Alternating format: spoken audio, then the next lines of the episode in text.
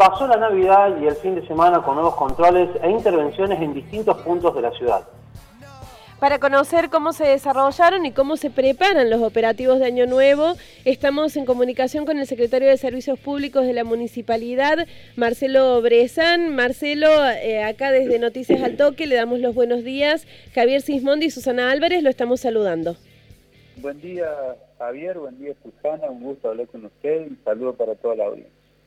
El gusto nuestro secretario Bresal. Hubo un trabajo articulado entre provincia y municipio con los controles. ¿Cómo se desarrollaron y qué intervenciones tuvieron para realizar? Bueno, la verdad es que se hizo, como usted bien lo dice, Javier, una gran tarea donde trabajó la policía de la provincia de Córdoba con las distintas divisiones que la misma tiene, que va desde, desde la patrulla rural, la propia policía, eh, la división de explosivos, eh, también por otro lado las distintas áreas del municipio en lo que hace el control con la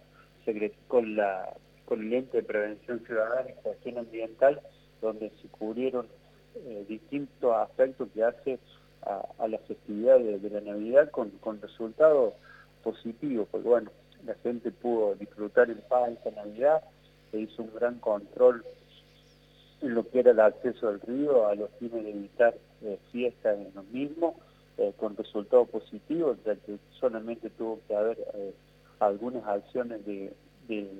ilusión, de, división de, pequeños grupos que se acercaron, y lo mismo sucedió con, con el control y, el secuestro de, material pirotécnico en algunos comercios y en algunos depósitos que tenían acumulado con poca cantidad, lo que lo que indica que la tarea de concientización que se vino haciendo el municipio año tras año viene dando sus resultados. Eh, Marcelo, hablando precisamente de pirotecnia, eh, recordemos, hay una ordenanza que prohíbe la pirotecnia sonora en la ciudad de Río Cuarto. El año pasado fue claro que no se usó pirotecnia sonora. Este año no fue tan claro. Eh, pudimos oír eh, algún que otro elemento de este tipo. ¿Qué balance hace respecto de esto? Bueno, la tarea esta lleva año tras año y evidentemente también hay distintas formas de comercialización que sin duda obstaculizan el control. Hoy por hoy la comercialización por internet le priva al municipio de tener acceso a, la, fuente directa que era antes el comercio cercano que posibilitaba el, control y el secuestro de, de, la mercadería. Lo que el municipio de ningún modo puede hacer es controlar de manera individual cada hogar de la ciudad eh, a los fines de que no se utilice pirotecnia, pero sí de todas formas advertimos que las campañas de concientización vienen dando su fruto, primero porque este año ya no contamos con lesionados, eh, según la información que tenemos, por la utilización de los mismos, y cuando uno revisa años anteriores, años para atrás, era muy común que hasta gente hasta tuviese problemas,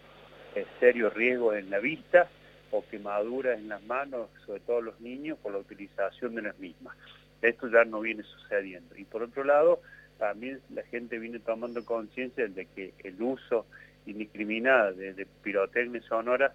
eh, produce alteraciones en los ancianos, en los bebés, en las personas que padecen algún tipo de discapacidad y lo propio sucede con las mascotas, así que el balance de la utilización de esta norma es sumamente positivo, más allá de que todavía existe eh, algunas personas que hacen uso de la misma. Secretario, ¿ha habido algunas sanciones para infractores en esta Navidad, en estas fiestas? Bueno, lo que se ha procedido es al decomiso de mercadería eh, en términos muy muy inferiores a, los años anteriores. El año, el año anterior se, se incautaron 600 kilogramos de pirotecnia y este año en distintos operativos aún no se ha superado los 50 kilos, lo que advierte también que el control viene dando su resultado y la norma viene siendo, de, si bien de utilización progresiva, como sucede con todas las normas, pero altamente positiva. Eh, Marcelo, usted decía recién que los operativos de Navidad eh, han dado un balance positivo y han permitido que disfrutemos de las fiestas de una manera tranquila. ¿Cómo se preparan para el año nuevo teniendo en cuenta que hay más movimiento en general que en Navidad? Bueno, a partir del día de hoy Susana, eh, vamos a hacer una evaluación en conjunto con la fuerza policial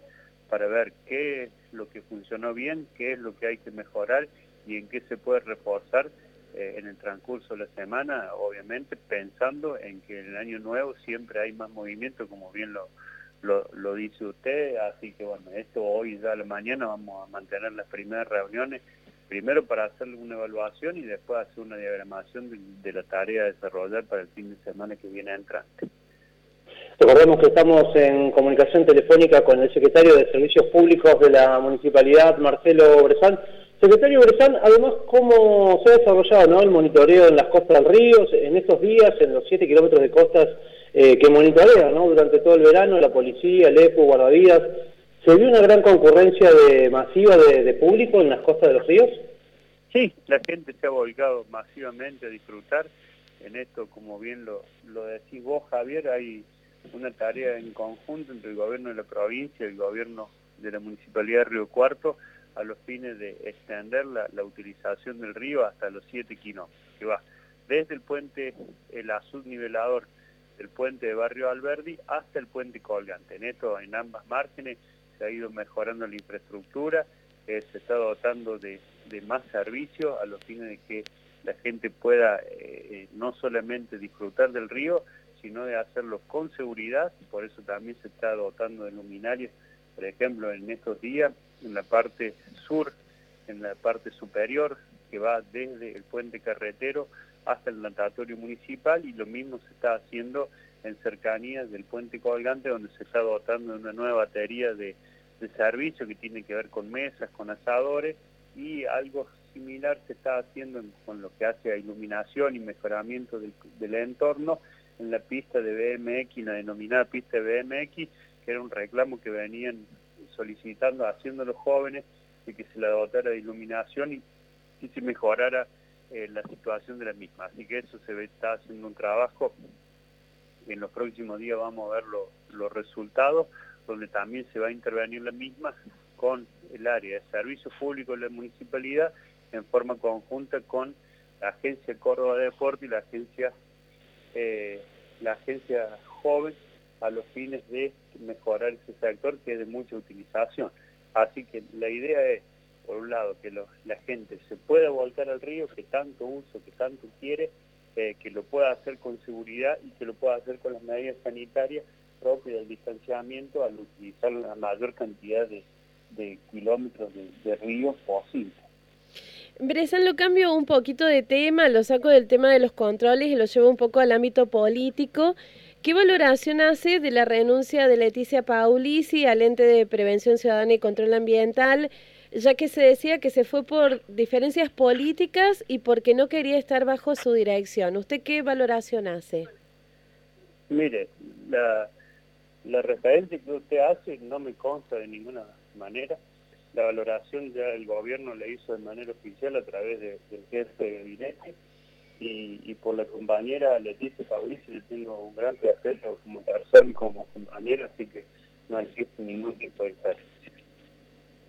Secretario Gresan, bueno, la presidencia interna quedó a cargo de Javier de Olmos, un hombre con, con vasta experiencia en lo que tiene que ver en la temática, además muy cercano también al intendente Llamosa. ¿Está conforme con la designación? Sí, por supuesto. Claramente Javier es una, un, gran, gran ser humano, un gran funcionario, ya lo ha demostrado eh, en estos meses de la pandemia, donde también ha estado al frente del ente de prevención y obviamente que es una persona como todos los funcionarios gozamos de la confianza del intendente, así que hago lo propio con, con, el presidente interino y con todo y cada uno de los miembros que conforman el, el directorio del ente.